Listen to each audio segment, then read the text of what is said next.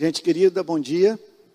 Ah, chegando aí no meio de uma maratona, pela infinita bondade de Deus, ah, portas nas mais diferentes áreas têm sido abertas para edificação da igreja. Eu sugiro, se for possível, trazer essa cama um pouquinho mais para cá, porque ela está muito de lado.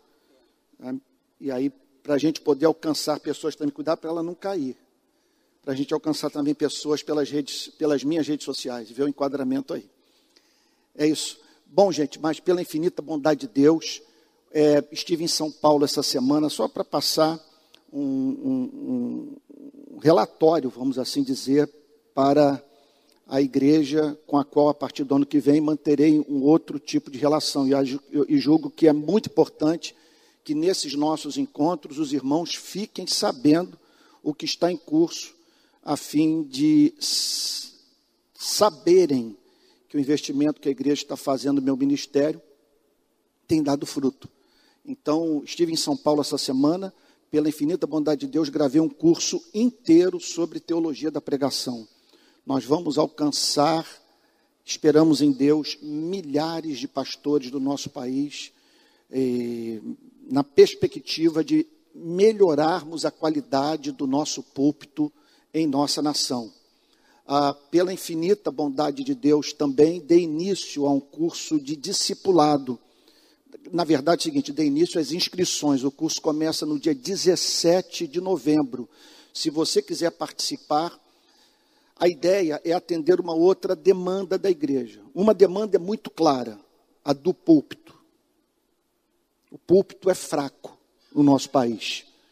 Eu não quero ser arrogante ao fazer uma declaração como essa, mas é coisa difícil você parar para ouvir na nossa nação pregador que fale coisa com coisa. Pregador que esteja à altura da responsabilidade de uma missão como essa. Eu tenho para mim que é um negócio apavorante. Saber que você pegou trem, metrô, ônibus, van e veio pelo caminho, dizendo: Senhor, fala através do meu servo, do teu servo nessa manhã, esperando ter um encontro com Deus nessa igreja. Isso é muito sério. Nós precisamos estar devidamente preparados para exercer essa missão. Então, vamos envidar todos os esforços para que melhoremos a qualidade do púlpito. Agora, há uma outra demanda também do ponto de vista da qualidade da membresia.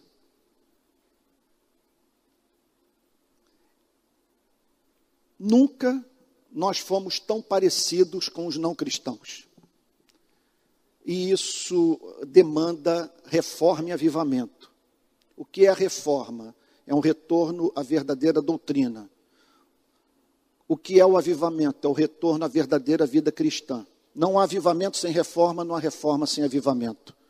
Nosso país precisa de ambas as coisas. Então, a minha ideia é caminhar durante um ano com pessoas das mais diferentes denominações do país inteiro, a fim de, por meio de, de ministração online, fazer um discipulado. Então, é um curso de um ano de duração ele será ministrado às quartas-feiras, a partir das oito da noite. Então, nesse curso de um ano, três módulos serão oferecidos àqueles que se matricularem. O primeiro módulo é de doutrina. Nós vamos, em cinco meses, correr as principais doutrinas do cristianismo. A ideia é a igreja desenvolver uma mentalidade cristã, passar a ver a vida através da perspectiva da palavra de Deus. O segundo módulo terá duração de dois meses, que, no qual eu tratarei sobre o tema da experiência com o Espírito Santo. Isso porque o cristianismo está estribado num tripé. A verdadeira vida cristã consiste no conhecimento da doutrina, nas experiências vivas com o Deus real experiências que são prometidas pelo Senhor Jesus, entre as quais o batismo com o Espírito Santo. Nós precisamos conhecer essa dimensão mística do cristianismo e como nos prepararmos para essas experiências vivas com Cristo ressurreto. E o último módulo, que terá duração de cinco meses, será sobre o aspecto prático, que é o terceiro tripé desse fundamento do verdadeiro cristianismo, desse cristianismo simétrico. Então, nesse módulo, nós vamos falar sobre as consequências práticas do amor para a sua e para a minha vida. Uma pessoa tem um encontro com Cristo, é visitada pelo Espírito Santo, passa a ter o seu coração inundado por esse amor, o que isso vai representar na prática, no seu cotidiano. Tá bom? Então, é, para os que estão é, é, nos acompanhando, é minha intenção deixar o, o link da matrícula no meu YouTube. Se a nossa igreja puder também inseri-lo, no final dessa pregação, então você terá acesso ao link. Ali, clicando no link, você vai poder saber, portanto, os passos que precisa dar para se matricular nesse curso. Paralelo a isso, meus amados irmãos, nesses próximos dias nós vamos lançar um documentário em três partes sobre as regiões mais pobres do nosso país. Eu, em fevereiro do ano passado, um mês antes da pandemia, visitei o estado do Pará, no, no qual eu percorri as comunidades ribeirinhas é, próximas à capital do estado, Belém do Pará. Em seguida, me dirigi para o sertão do Nordeste, percorri umas, uns quatro ou cinco estados, dezenas de cidades em contato com um número incontável de sertanejos, entrando nas casas e ouvindo as pessoas e conhecendo a sua realidade. E por fim, fiz uma visita às favelas do Rio Grande do Norte, do da, da, da sua capital, Natal. Então, já tenho falado muito sobre as favelas do Rio de Janeiro, e tive contato bastante estreito com uma favela de uma importante cidade do Nordeste. Esses são os três bolsões e a ideia é nós, cristãos, tomarmos consciência do que está ocorrendo nessas regiões do nosso país. Eu não canso de dizer que é uma vergonha a igreja saber que brasileiros estão catando no lixo pedaço de osso de frigorífero, de frigorífico, de açougue, para arrancar com a unha o que restou de carne a fim de terem do que se alimentar.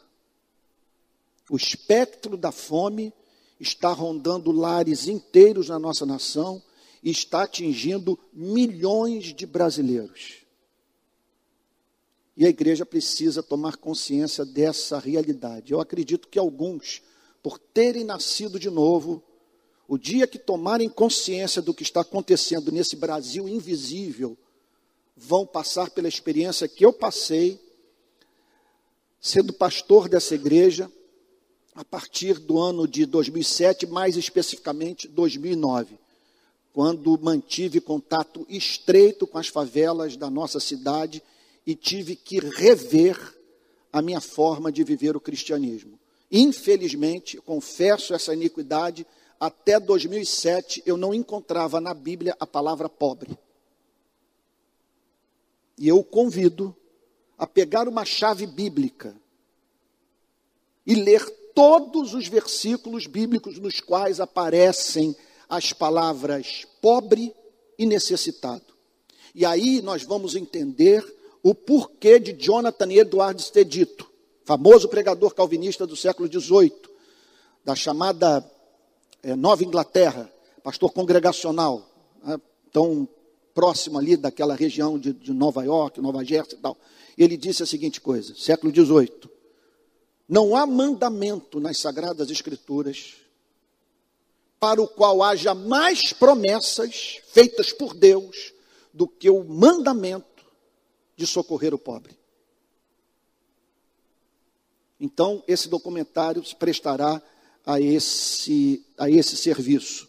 pela infinita bondade de Deus, ainda dentro dessa perspectiva de dar um relatório para a nossa igreja, a editora Mundo Cristão vai lançar em março do ano que vem o meu primeiro comentário bíblico. Então, março do ano que vem, comentário sobre a carta de Paulo aos Filipenses, e a Mundo Cristão me convidou para comentar o Novo Testamento inteiro. Não sei se eu terei tempo de vida para isso, mas é a minha intenção fazê-lo. Portanto, já tenho o projeto de 2023 de lançar o comentário sobre a carta de Paulo aos Colossenses. Toda segunda-feira eu estou na igreja presbiteriana Betânia, apresentando uma série de mensagens sobre aquele meu livro Azorrag. A Mundo Cristão também vai lançar o volume 2 do Azorrag, que é uma série de pregações é, que tem como base os textos dos quatro evangelhos que apresentam Jesus Cristo. É, está vindo aqui uma palavra que eu acho que não é digna do púlpito. Tá saindo na mão, com a liderança religiosa judaica do, do seu tempo. Então foi pregando na nossa igreja que eu tomei conta da quantidade de textos dos quatro evangelhos que apresentam Jesus Cristo em conflito com a igreja do seu tempo.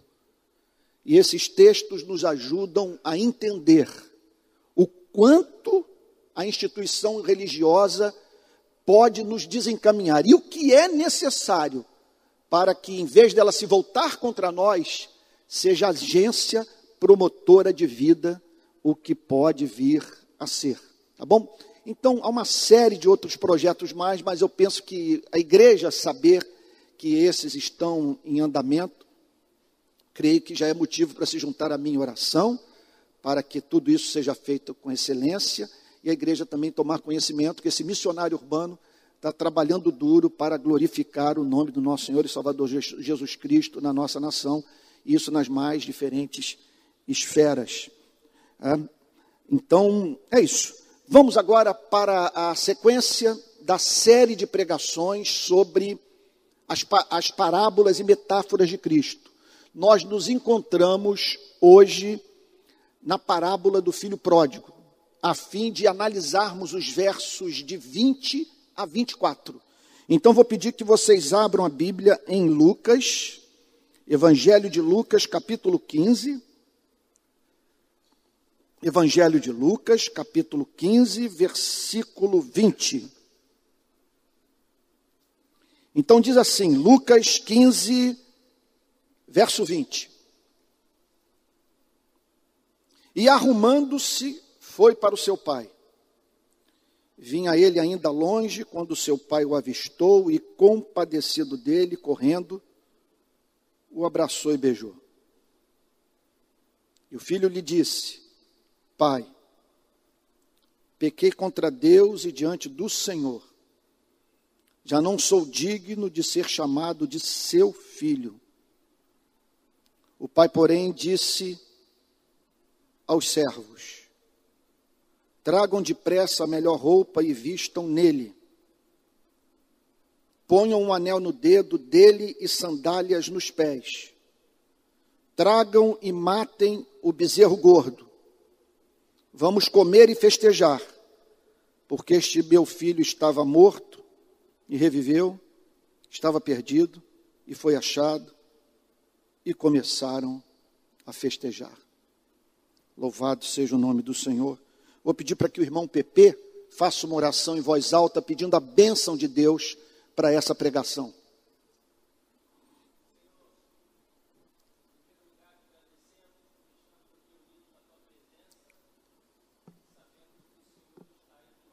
Amém.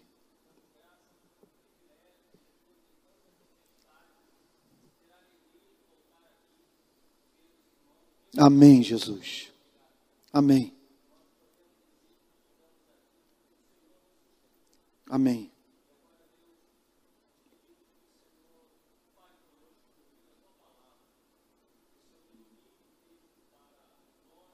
Amém. Amém.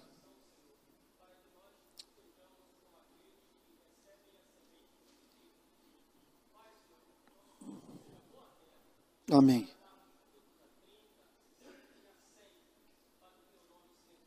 Amém, Senhor.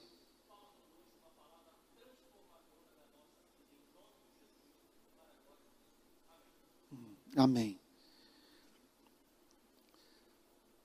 Não há dúvida de que a Bíblia seria o livro do qual nós mais deveríamos nos manter afastados, se não fosse uma mensagem que está dentro dela chamada de Evangelho. Porque a Bíblia nos tritura, nos mói, nos humilha. É um espelho que nos ajuda a ver as nossas rugas morais, as nossas deformidades de caráter. e o quanto estamos distantes do propósito de Deus para a espécie humana. Talvez você esteja perguntando, mas Antônio, isso não é bom? Afinal de contas, nós somos maus. No século XX, nós matamos mais de 160 milhões de membros da nossa espécie em guerras estúpidas.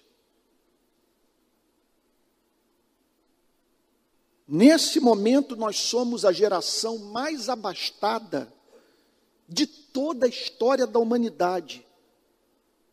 Pela primeira vez, estamos em condição de saciar a fome de todos. Contudo, pessoas continuam a morrer de fome no nosso planeta.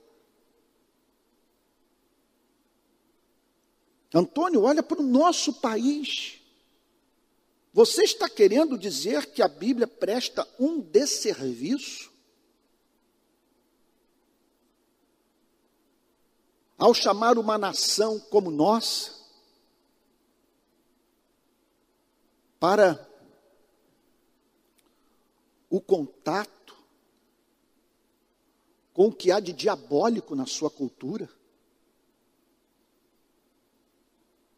Antônio, nós matamos índio. Nós devastamos florestas, nós poluímos rios. Antônio, nós arrancamos mais de 5 milhões de negros do continente africano. Fomos 40, fomos responsáveis por 40% de todo o tráfico de escravo do mundo. E o último país a abolir a escravidão. Fazemos parte de uma nação em que, em raríssimas ocasiões da sua história, experimentou governos verdadeiramente democráticos. E você está dizendo que a Bíblia presta um desserviço ao dar nome aos bois? Sim. É o que eu diria se a Bíblia tão somente servisse para bater na sua e na minha cara. Porque nós não tiraríamos nenhum proveito dessas acusações. Uma vez que a nossa espécie não precisa tanto de informação quanto ao que deve fazer. O que nós precisamos é de poder para fazermos aquilo que sabemos que devemos fazer e, contudo, não praticamos. Precisamos de um coração novo. E não tem Harvard que dê conta da natureza humana. Não tem revolução pela qual o sistema educacional desse país possa passar que seja capaz de nos tornar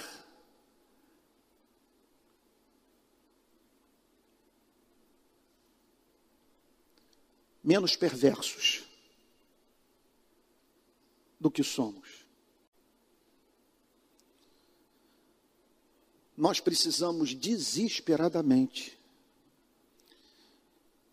de alguma coisa que desperte a nossa consciência e de fato nos ajude a conhecer a nossa falência espiritual. Nós precisamos, de fato, de alguém que nos apresente um diagnóstico e que prove para você e para mim que somos o que somos, não em razão única e simplesmente dos problemas políticos e sociais que enfrentamos no mundo e no nosso país.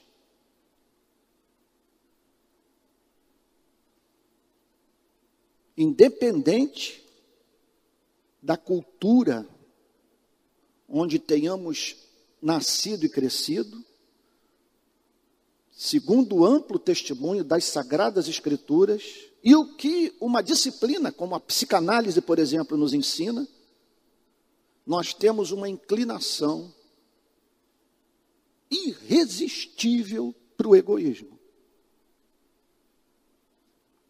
E não há movimento de alma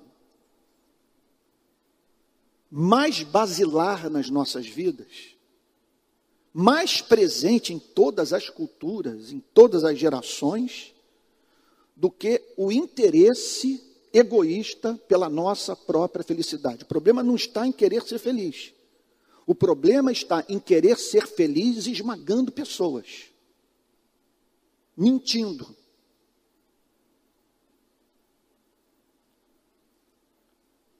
E sendo incapazes de vincular a felicidade do próximo à nossa própria felicidade. O que o Senhor Jesus fez nessa parábola até o versículo 19 foi repetir as palavras de Moisés. Foi declarar aquilo que a parte não evangélica da Bíblia declara. Entendo o ponto. Eu, eu vou morrer afirmando que a Bíblia é palavra de Deus.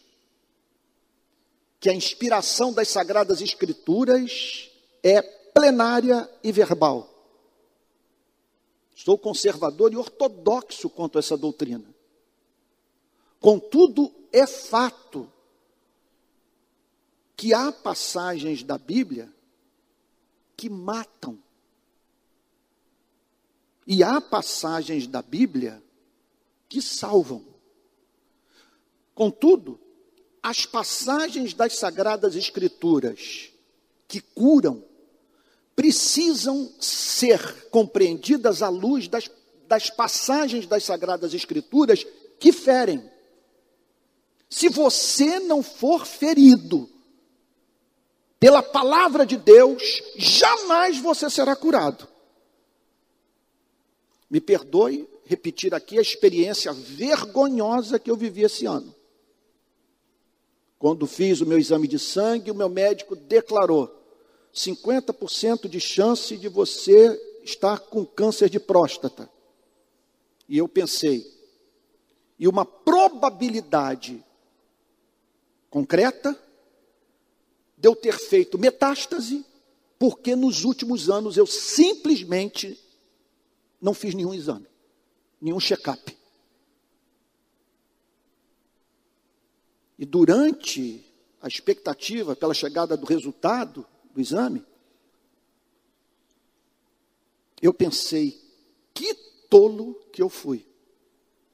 Tendo plano de assistência médica, sendo genro de médico, sogro de médica, tendo entre os seus melhores amigos médicos e médicas. Como que nos últimos anos eu não fiz o chamado exame de próstata, sendo filho de um pai que teve câncer de próstata? Confesso, humilhante. E pela misericórdia de Deus, eu obtive mais um livramento. Livramento que se deu em meio à minha irresponsabilidade. Contudo, o que o doutor Manuel de Almeida, ou melhor, o que o doutor Manuel Ricardo, filho do doutor Manuel de Almeida, fez comigo em Niterói, ele agora mora no meu condomínio, foi exatamente o que Moisés fez com o povo de Israel e o que essas passagens das Sagradas Escrituras, que poderíamos chamar de lei, fazem com você e comigo. Ele apresentou o diagnóstico. E eu temi. E por isso, me submeti a um, me submeti a um exame que jamais havia feito na minha vida, o tal da ressonância magnética. E entre tantas outras medidas mais que eu tive que tomar, em razão da conversa que eu tive com o meu médico, que me apresentou o resultado do meu exame de sangue e que me moveu à ação. Vamos assim dizer, ao arrependimento concreto que consiste numa mudança de vida. Não consigo mais me imaginar passando um semestre sem fazer esses exames. Entenda uma coisa. Você jamais compreenderá o que Cristo representa para a sua vida se você não for instruído pela lei. não ouvir o Senhor Moisés pregar para você. Você jamais correrá para Cristo em busca de cura se a lei não ferir. E foi exatamente isso que Cristo fez na mais doce de todas as palavras de todas as parábolas, pelo menos até o verso 19, quando ele descreve a derrocada espiritual da humanidade. E o que ele diz? Basicamente, vocês se distanciaram de um Deus bom. Vocês abandonaram a casa do Pai tomaram a decisão de viver uma vida de autonomia em relação ao único Deus. E por isso nivelaram as suas vidas à vida dos animais, e hoje vocês estão disputando espaço com os porcos. Isso é duríssimo. Vocês desperdiçaram a herança. Vocês trivializaram a sua vida. E o que vocês fizeram foi consciente deliberado e vocês são responsáveis por toda essa canalice. É o que Jesus diz, até o verso 19. Ele é duro. Ele põe judeus e gentios num charco, na lama, comendo alfarrobas.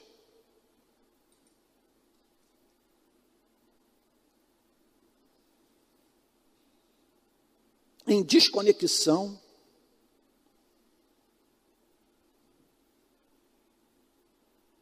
da sua própria alma, perdendo de vista quem são, de onde vieram, para onde vão. A partir do verso 20, entra o Evangelho.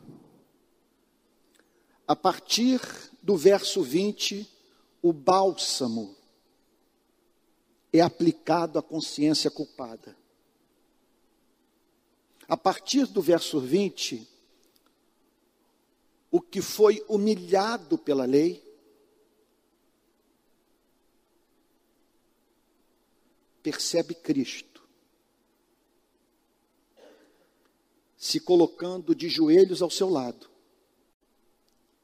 o envolvendo com seus braços e dizendo: Contudo, há esperança para a sua vida.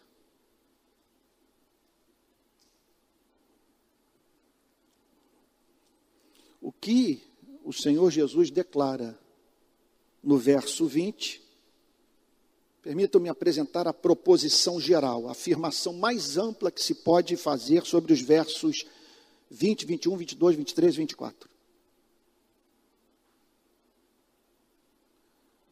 A mensagem é a seguinte: é impossível Deus não perdoar e acolher uma pessoa que tenha se arrependido das suas iniquidades. Essa é a grande mensagem. E o que Cristo tem a dizer sobre esse fato iniludível das Escrituras Sagradas, ou da parte das Escrituras Sagradas que fala sobre Evangelho. Verso 20. E arrumando-se, foi para o seu pai. Esse é o ponto. E arrumando-se, foi para o seu pai.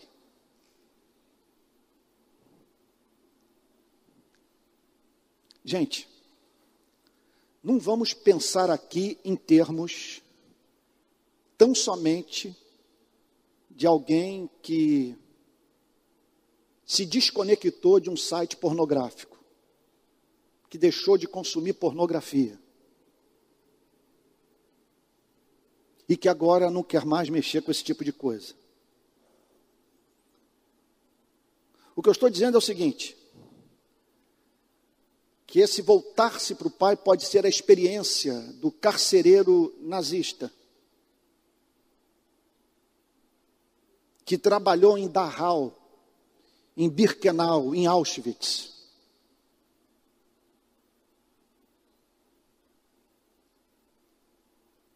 Pode ser a experiência daquele que entrou no seio de uma família e que destruiu um lar, traindo a confiança do seu amigo, do seu irmão.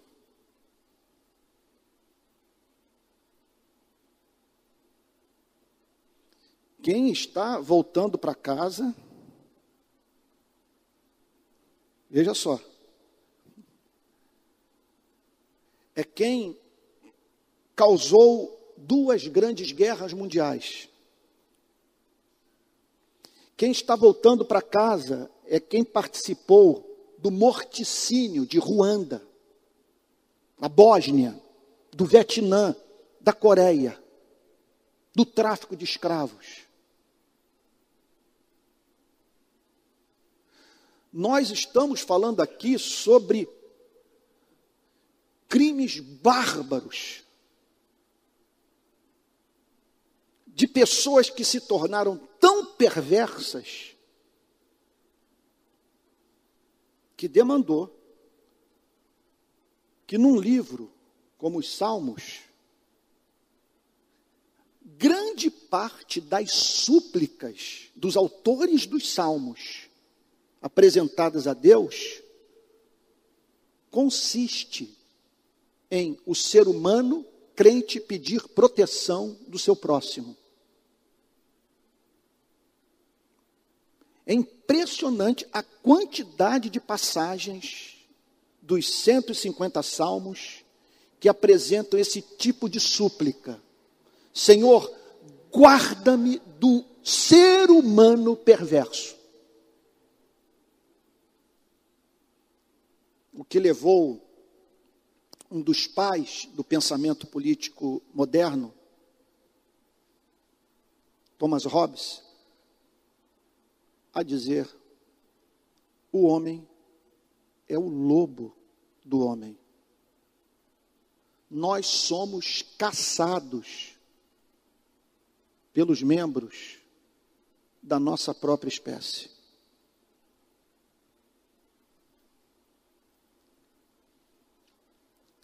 Ponto é o seguinte: Qual é o tratamento que Deus dá para esse facínora?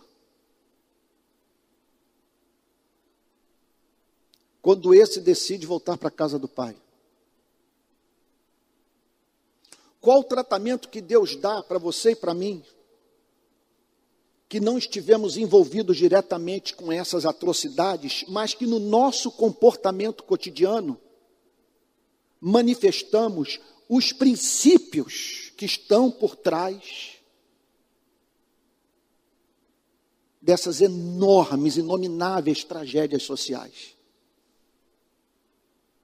O que Jesus tem a dizer é chocante. Ele está falando aqui sobre o momento em que um ser humano olhou para sua própria vida e foi levado a dizer: não me foi conveniente andar longe de Deus. Eu sou um desassossegado, um infeliz. Eu caí. E agora decido voltar para a casa do Pai.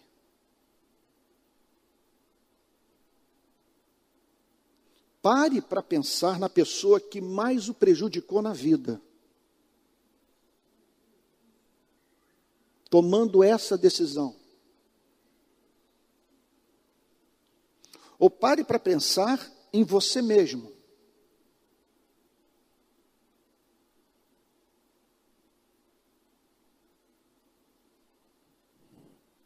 Que já viu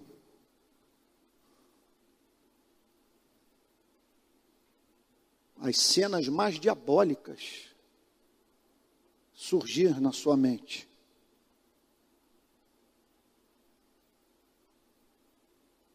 Como, por exemplo, ver o seu cônjuge no caixão, a fim de que você pudesse reconstruir sua vida com uma outra pessoa sem que isso lhe trouxesse consequências sociais.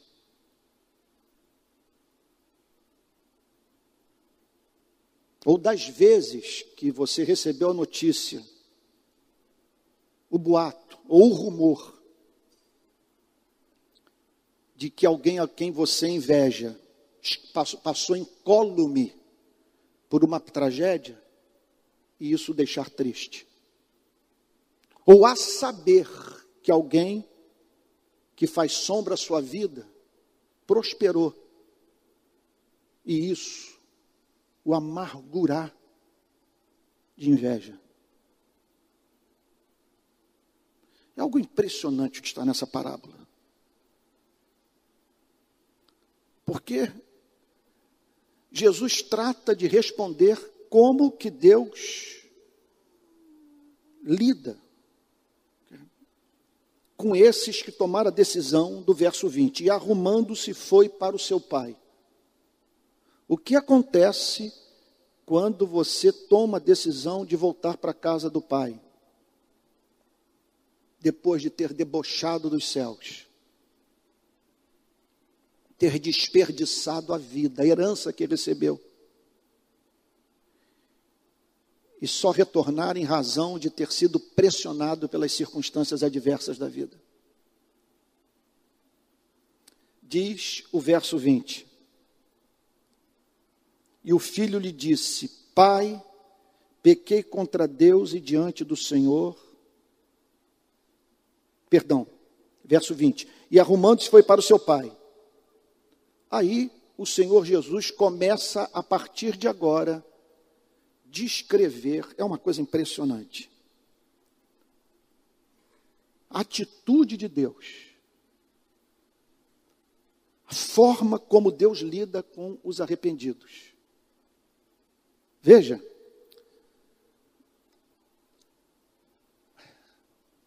a Bíblia está longe de apresentar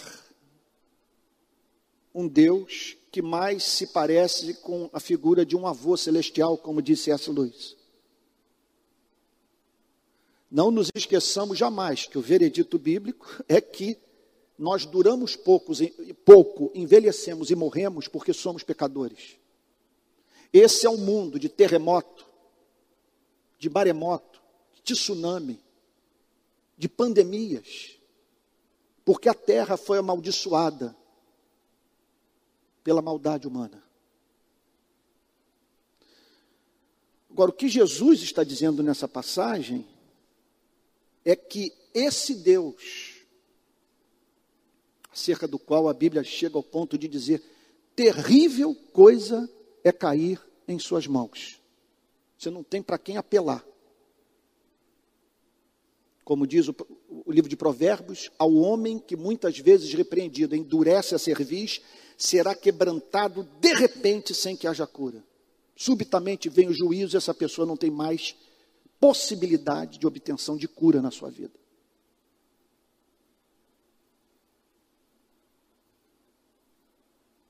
Esse discurso de que Deus é só amor não passa pelo crivo das Sagradas Escrituras e não explica a vida.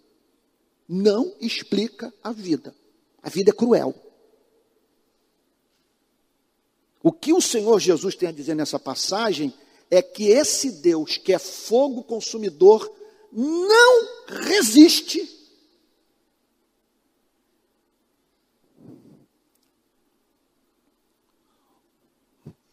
O quebrantamento de coração, o arrependimento do homem e da mulher, as lágrimas que são derramadas a partir da percepção do fato. De que a majestade de Deus foi menosprezada. E aquele que foi feito à imagem e semelhança do seu Criador foi tratado como lixo por nós. Diz o texto no verso 20: Vinha ele ainda longe quando seu pai o avistou. É, impressionante o que essa passagem diz. Observe de um lado a severidade de Deus. Eu não vou aliviar sua barra. O salário do pecado é a morte. Não conte comigo para os seus projetos egoístas e malignos. Você vai se ver comendo comida com os porcos. Você vai perder, você vai perder o prazer pela vida. Você vai desejar morrer.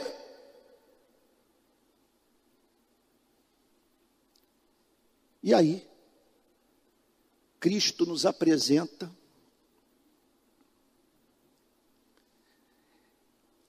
esse caráter simétrico, que tem como componente também a doçura, a misericórdia, a longanimidade. Preste atenção, tudo nessa história foi inventado por Cristo. Essa história não está baseada em fatos reais. Cada detalhe dessa parábola segue uma intenção. E a intenção de Cristo é a de nos convencer do fato que é impossível Deus não acolher aquele que se arrependeu. O texto diz que o pai, que ele vinha ainda longe quando seu pai o avistou. Isso é lindo, gente. Cristo deliberadamente, repito, descreve o pai como que a olhar para a linha do horizonte, diariamente esperando ver aparecer a silhueta do filho.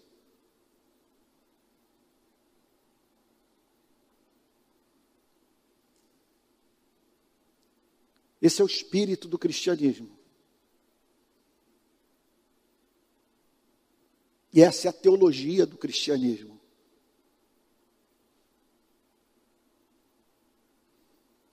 O que o Senhor Jesus declara é que o ser humano, por mais imerso que ele esteja nos seus delitos e pecados, é precioso aos olhos do seu Criador.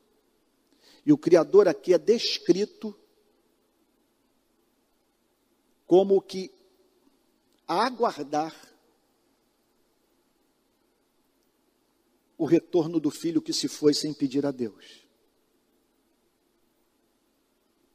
Vinha, olha lá o texto, ele ainda longe, quando seu pai o avistou. Foi o primeiro a ver o seu movimento de alma, o seu retorno literal para casa.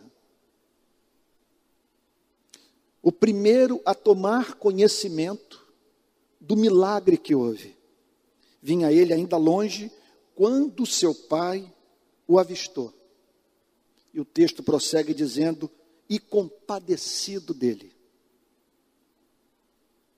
O que significa, portanto, que a compaixão é congenial ao caráter de Deus, faz parte da sua natureza. Ele é mais propenso a tratar os seres humanos com compaixão do que com ira. Isso lhe traz mais prazer do que a aplicação da sua justiça. E aqui nós nos deparamos com um lado do caráter de Deus que deveria exercer sobre a sua e a minha vida profunda consequência ética. Porque aqui o Pai sente compaixão por aquele que pecou de fato, que não era digno do seu amor. Isso me faz lembrar um sermão de Jonathan Edwards, no qual ele fala sobre a necessidade imperiosa da igreja cuidar dos pobres que são, que são responsáveis pela sua pobreza. E aí ele apresenta a fieira de verdades que servem de fundamento para o ponto. E ele diz o seguinte: você deve cuidar dos pobres que são responsáveis pela sua pobreza, porque você também foi responsável pela sua miséria e contudo Deus compadeceu de você. Compaixão. Quando o pai bate os olhos no filho e vê o que o distanciamento da sua casa causou para ele, se comove. É assim que Deus vê a você e a mim. Ele se compadece de você, se compadece da minha vida, por nos ver hoje colhendo aquilo que semeamos e que nos fez envelhecer, passar noites inteiras acordados, desperdiçar as nossas melhores oportunidades de vida. E hoje percebemos, percebemos e, e hoje, percebendo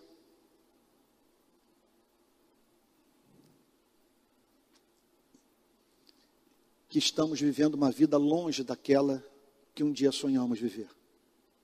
O que, que Deus sente por você? Apesar de toda a sua responsabilidade por esses descaminhos, compaixão. O que Jesus está dizendo é que assim é Deus. Devemos ter esperança porque essa é a sua natureza. É uma natureza compassiva. E o texto prossegue dizendo: Quando seu pai o avistou e compadecido dele, correndo. Mais um detalhe da história que Jesus inventou de propósito para mostrar a prontidão de Deus em sair ao nosso encontro quando, quando nós decidimos voltar, repito, para a casa do Pai. E correndo, o abraçou e beijou. Ele cela o seu amor na vida daquele que se arrependeu e creu. O que Jesus está dizendo é o seguinte: é isso que está acontecendo com os publicanos e as meretrizes. Os religiosos que superlotam o templo e as sinagogas, em razão da justiça própria, não se arrependem dos seus pecados. Mas as prostitutas e os publicanos estão ouvindo a mensagem e recebendo o abraço e o beijo de Deus. Eles não são aceitos na sinagoga e no templo. Contudo, Deus os envolve com seu amor. E é essa a palavra que eu gostaria de deixar para você nessa manhã. E isso a partir da minha própria experiência. Em 1982, eu voltei definitivamente para a casa do Pai. Não passei por um só período de apostasia nesses 40 anos que eu vou fazer ano que vem de vida cristã. Contudo, eu me peguei várias vezes, em não poucos dias, tendo que tomar a decisão de voltar para a casa do Pai.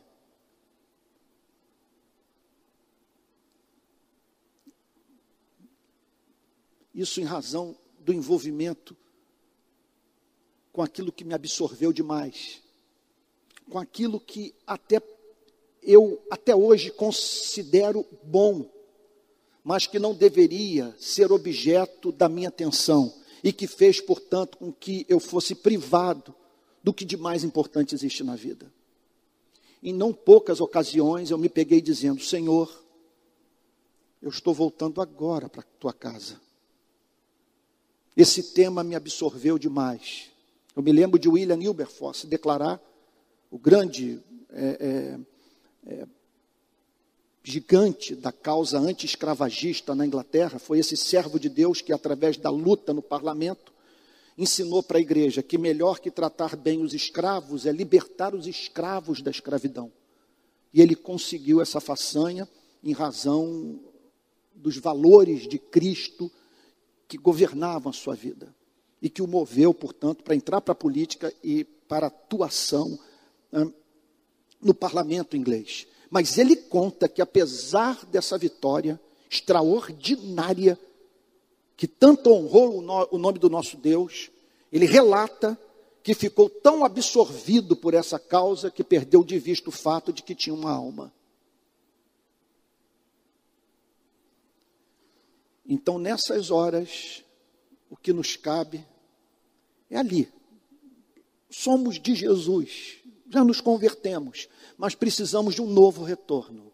E o que eu quero lhe dizer é que se você está sentindo isso nessa manhã, o Pai, sem preguiça nenhuma, eu declaro isso, porque é o que o texto afirma: o Pai quer abraçá-lo e beijá-lo.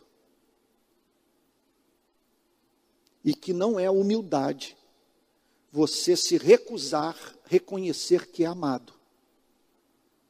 Deus não quer essa humildade de você. Se você se arrependeu e creu, você deve se deixar abraçar e beijar.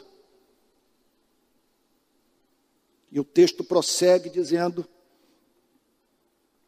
que o filho lhe disse: Pai, o retorno não é para Deus. O retorno é para o Pai. Sempre que alguém disser para você que crê em Deus,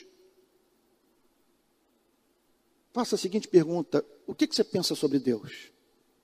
E você perceberá que em não poucos casos, o ponto de vista dessa pessoa sobre Deus é diametralmente oposto ao que o próprio Cristo ensinou, ao que você mesmo crê. Aqui ele volta para o Pai. Jesus está falando de pessoas que ouviram a pregação do Evangelho e que entenderam que, sendo Deus esse ser doce, misericordioso, longânimo, é uma loucura, é uma insanidade, é um boicote contra a nossa felicidade nos privarmos da comunhão com Ele.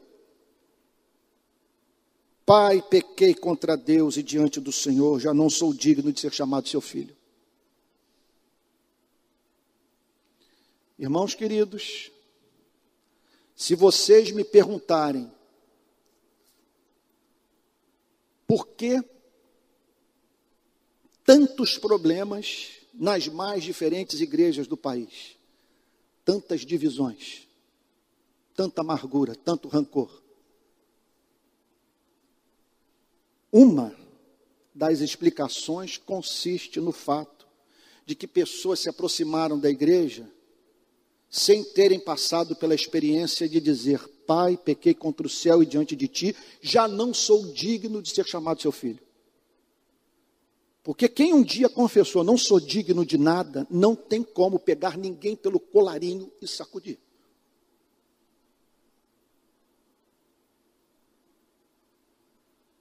Por isso que o Senhor Jesus declarou no Sermão da Montanha: Bem-aventurados os humildes de espírito, que dos tais é o reino dos céus. Essa pessoa foi humilhada. Bem-aventurados os que choram, porque serão consolados. Essa pessoa chorou. E aí, em seguida, bem-aventurados os mansos, porque herdarão a terra. Porque a mansidão é característica essencial daquele que se humilhou e chorou. Essa pessoa é propensa ao exercício da misericórdia. Ela é longânima. Essa é uma característica que eu encontrei nesses 40 anos de cristianismo no mundo inteiro. Onde quer que eu tenha encontrado um cristão, seja na Ásia, seja na Europa, seja eh, eh, na África, na, na, na, na América do Norte, na América do Sul, sempre essa foi uma característica, seja ele arminiano, seja ele calvinista, a doçura. É doce, porque se é cristão, passou por essa experiência. Já não sou digno de nada. E por isso ele não consegue tratar o próximo de modo diferente daquele que foi tratado por Deus. Já não sou digno de ser chamado seu filho. Então aqui ele não reivindica nada. Ele não põe Deus na parede. Ele não responsabiliza Deus pela sua vida ter sido re reduzida à vida dos animais.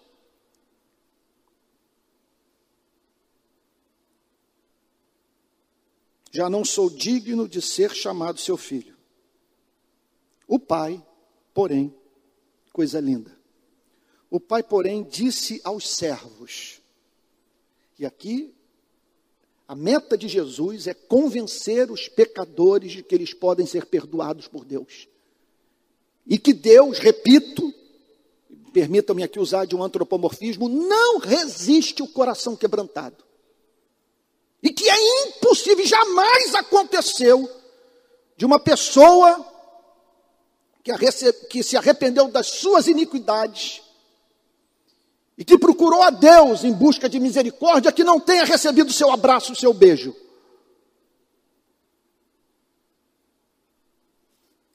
O pai, porém, disse aos servos: Tragam depressa a melhor roupa e vistam nele.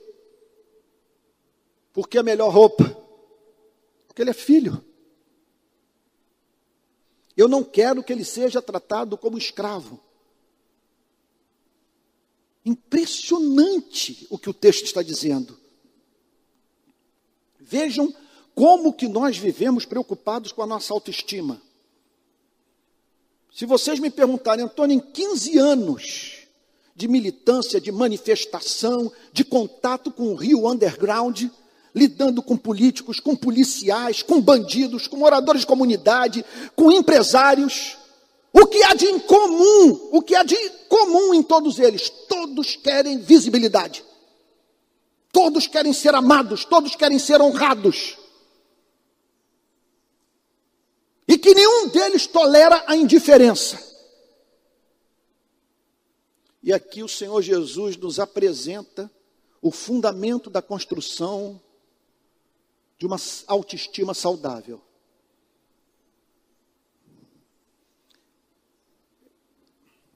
O retorno para a casa do Pai com lágrimas de arrependimento, a fim de receber o seu abraço, o seu beijo e passar a ter visibilidade. É isso que Deus está fazendo com ele. Troca as suas vestes, porque eu quero manifestar na sua vida o meu amor e que todos saibam que eu redimi dos seus pecados, e que tu és meu, e que ninguém o arrebatará das minhas mãos. Coisa linda, gente. O pai troca as suas vestes, mas não para aí. Observe, gente, Jesus veio ao mundo obcecado pela ideia de nos convencer que nós somos amados por Deus. Ele criou essa parábola para tentar nos convencer desse fato. E a missão do pregador nesse planeta é ajudar homens e mulheres a não confundirem Deus com a figura de Satanás. Deus não é o diabo. Olha o que, que ele diz: ponham um anel no dedo dele e sandália nos pés. Isso foi inventado, repito. Isso não é fato histórico, é invenção, é uma história contada por Cristo. Cada detalhe tem como objetivo romper as barreiras que nos impedem de ter contato com Deus doce. Tragam depressa a melhor roupa e vistam nele. Ponham um anel no dedo. Restituição de poderes. Ele manda na propriedade. Tanto quanto o irmão mais velho. E não apenas isso. E sandália nos pés, porque só os escravos andam descalços. E Jesus não para. Jesus não para. Ele diz o seguinte: tragam e matem o bezerro gordo. Aquele bezerro que é designado para as grandes festas de celebração. Para os grandes momentos de congraçamento, de felicidade, de comunhão. Tragam aquele bezerro para ser morto fora de hora. Nós vamos ter hoje um feriado. Esse feriado não está no calendário. Mas a partir de hoje passou a estar. Porque ocorreu uma obra extraordinária. Eu me lembro quando eu tinha 15 anos, de dois rapazes da comunidade S8 em Niterói, na praia de Piratininga, terem me evangelizado. Eu acolhi com respeito o que eles me haviam dito, acredito, por causa do meu background católico. Meu pai me levou à missa a minha infância inteira, embora nunca tenha praticado o cristianismo dentro de casa, nem fora. Mas eu passei grande parte da minha infância frequentando missa e nas viagens para Minas Gerais, para Barbacena, nas igrejas católicas da região onde meu pai nasceu e, e viveu. Então eles pregaram o evangelho para mim. E em razão dessa cultura religiosa dentro da qual eu nasci, eu não rechacei, eu acolhi a pregação. E eles entenderam que eu havia me convertido. Não sei dizer o que, que aconteceu ali. Tudo que sei é que minha vida mudou mesmo foi com 20 anos de idade. Mas será que ali foi semeado? Foi a primeira vez que eu fui evangelizado na vida. E uma coisa que, ele, que me marcou, da qual eu jamais me esqueci, eu não me lembro do que eles pregaram para mim, exceto um fato.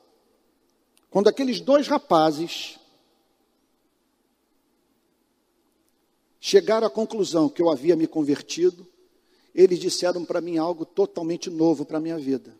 Está nesse momento acontecendo uma festa no céu. Porque você voltou para a casa do Pai. Bom, eles podem ter errado no diagnóstico sobre minha condição espiritual, mas acertaram na teologia. Pois sempre que uma pessoa se arrepende, há regozijo no céu. Coisa linda.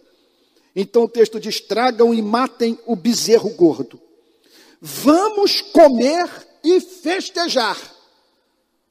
Gente, abre um parênteses aqui para dizer o seguinte: é uma loucura uma igreja, em razão do seu compromisso com a justiça social, deixar de pregar o Evangelho. Eu espero que nesses últimos 15 anos eu tenha, pela graça divina, e, pela graça divina, inoculado na cultura da nossa igreja o compromisso com o necessitado. Eu espero que jamais ocorra, depois que eu deixar de ser pastor dessa igreja, de Martin Luther King bater a porta dessa igreja e dizer: Vamos marchar comigo. E ter gente aqui dizendo: Isso, não é, isso é ministério seu, não é nosso deixa-nos tocar a classe de escola dominical. Não temos tempo para isso. Vocês têm que vigiar. tem que vigiar.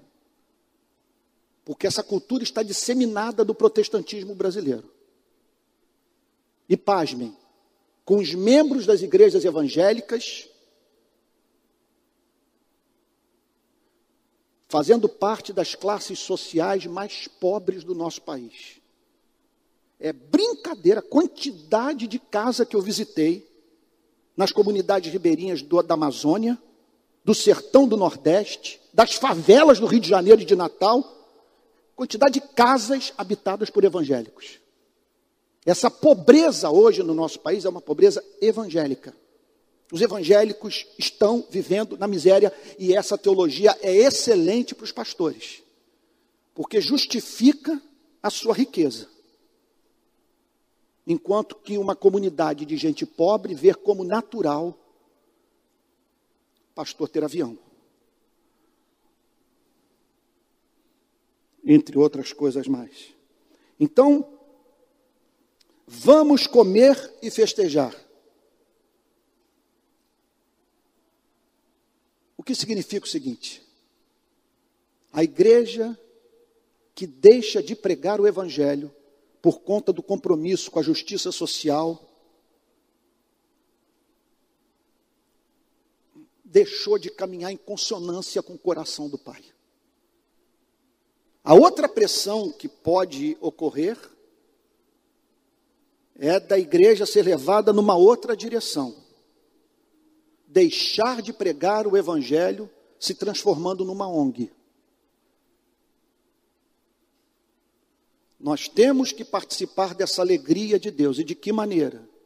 Agindo conscientemente nesse país e no mundo, para que pessoas se reconciliem com Deus e haja festa no céu.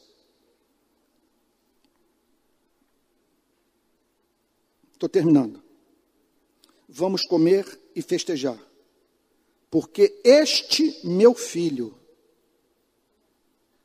este meu filho, é o que eu mais tenho dito no Rio de Janeiro, nos enterros de pessoas vítimas de bala perdida. Quando você está com a mãe inconsolável, que eu digo, Deus conheceu essa criança no seu ventre. Ninguém mais a amou do que o seu Criador. Eu já vi muita lágrima ser enxugada por conta dessa pregação. E aqui está o fundamento. Este meu filho meu filho. Aí eu abro um parênteses para dizer o seguinte: você nunca na sua vida topou com um ser humano comum. Não existe ser humano comum. A empregada doméstica que você explora, o funcionário que é tratado como um escravo por você, o garçom do restaurante que você frequenta, que é tratado como se fosse invisível por você e pela sua família,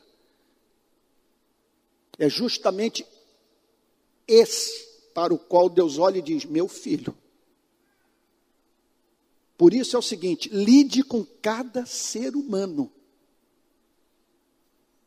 Lide com cada. Isso vale para hétero, isso vale para homossexual, isso vale para travesti, Lide com cada ser humano como se cada ser humano fosse a arca da aliança do Senhor. Não faça piada com ninguém. Não menospreze de ninguém. Não seja servido por ninguém sem dizer muito obrigado. Este meu filho.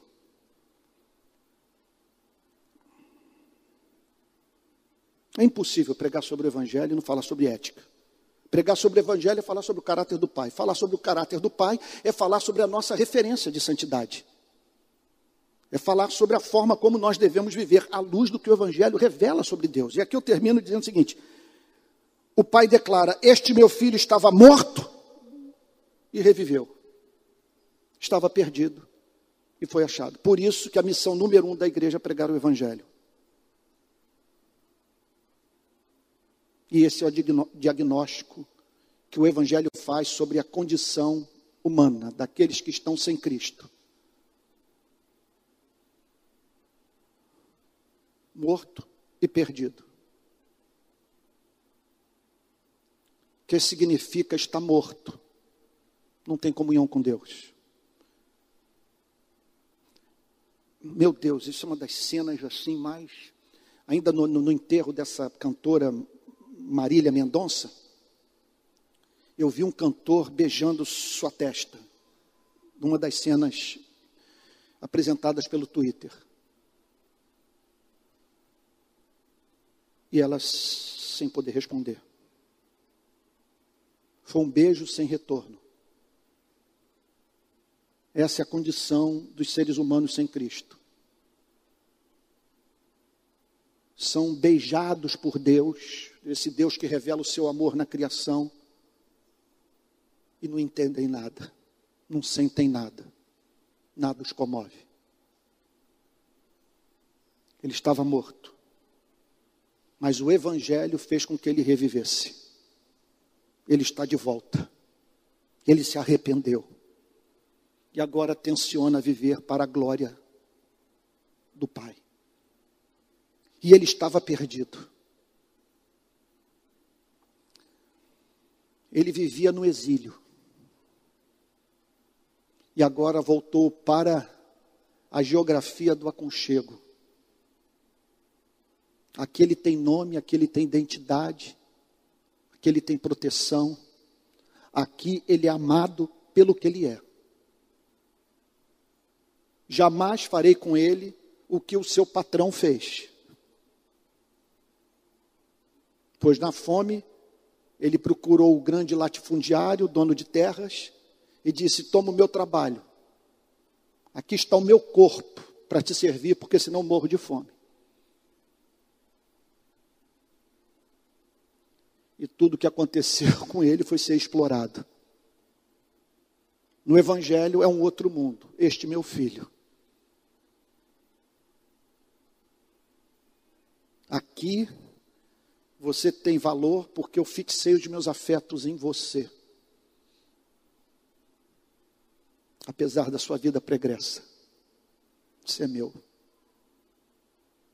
Então, eu peço a Deus nessa manhã que ele use essa parábola para você rever sua teologia. Para quando da próxima vez você se curvar, dirigir sua oração a um Deus que você tenha como bom. Porque de fato ele é bom. Eu espero com essa mensagem que você que não se converteu ainda, retorne para a casa do Pai.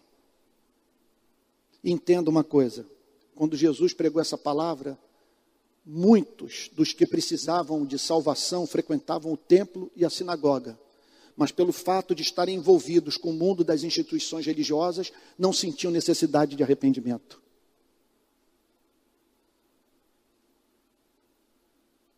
E eu já vi muita gente se tornar membro dessa igreja sem ter se convertido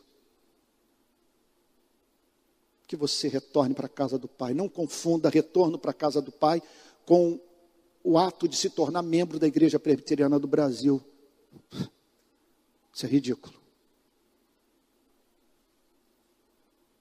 E por fim, última implicação prática: que essa igreja jamais perca de vista o seu compromisso com a obra missionária.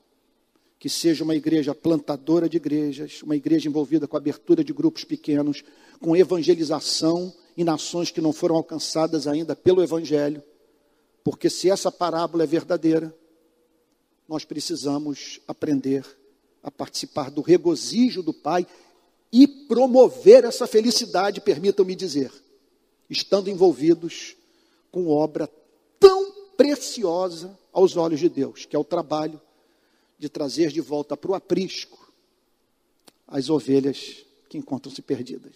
Que Deus o abençoe muito, em nome de Jesus. Vamos nos colocar de pé para orar. Vamos ter um momento agora de, de oração e súplica, rodando, rogando que o Espírito Santo nos visite. Tico, você poderia fazer uma oração, por favor? Vir aqui à frente, usar o microfone e fazer uma oração. e em seguida eu impetro a bênção apostólica, é isso?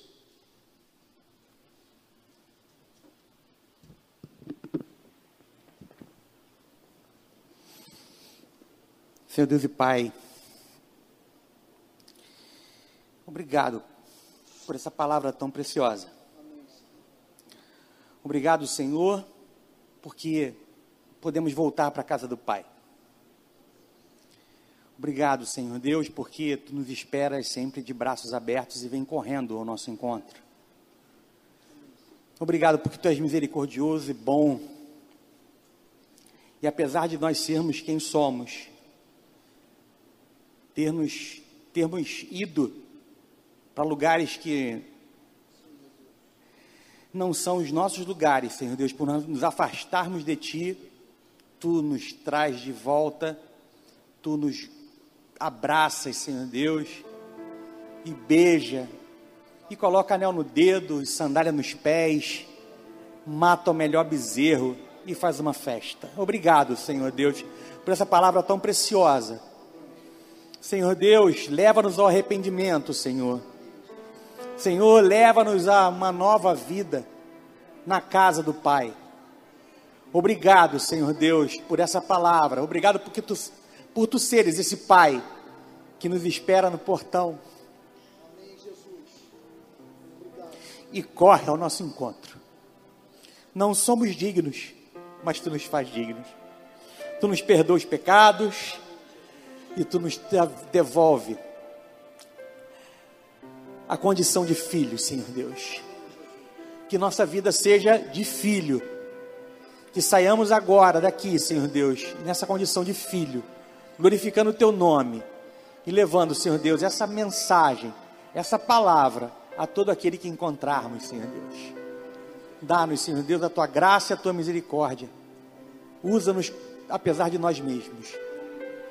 É o que te pedimos e te agradecemos em nome de Jesus, Senhor. Amém. Me deu desejo de fazer algo que não cabe ser feito num período assim, final de pandemia, esperamos. Que é de pedir para você abraçar quem está ao seu lado e dizer: Olha, que você, a partir de hoje, deixe-se abraçar por Deus, porque não é possível, sabe, que Ele não possa beijá-lo, porque você se sente continuamente imundo. Não considere imundo aquele a quem Deus purificou você mesmo. O Evangelho é isso. É nos livrarmos de todo escrúpulo e nos comportarmos como se estivéssemos abusando desse amor. Não é abuso, porque o Pai diz no Evangelho do seu Filho: é assim que eu quero ser tratado por você, é assim que eu quero me relacionar com você. Então, deixa ele hoje abraçá-lo no almoço. Quando você estiver com seus filhos, com seus amigos, com as pessoas que você ama, ou chegar em casa ir para aquele cantinho que Deus reservou para você, ao se deitar, deixa Deus o abraçar. Isso não é pieguice, não. Isso é cristianismo puro e simples. Pois Deus nos chama para vivermos vida abundante, caracterizada por alegria indizível e cheia de glória. Vamos receber a benção apostólica. Essa bênção, gente, nunca banalize desde que eu me converti, eu faço uma coisa que a Bíblia nem pede para a gente fazer. Eu levanto as mãos, que nem a irmã aqui está fazendo. Como se eu estivesse recebendo, vários estão fazendo isso. Como se eu estivesse recebendo uma bênção. A Bíblia não manda fazer. Contudo, é uma coreografia que parece que ajuda a cabeça. É, eu estou recebendo. Porque se essa bênção se cumprir na sua vida, você não precisa de mais nada. Vamos lá então? Que a graça do nosso Senhor e Salvador Jesus Cristo, o amor de Deus o Pai e a comunhão do Espírito Santo sejam com cada um de vocês, desde agora e para todo sempre. Amém. Senhor, abraça o teu povo nesse domingo em nome de Jesus. Thank you.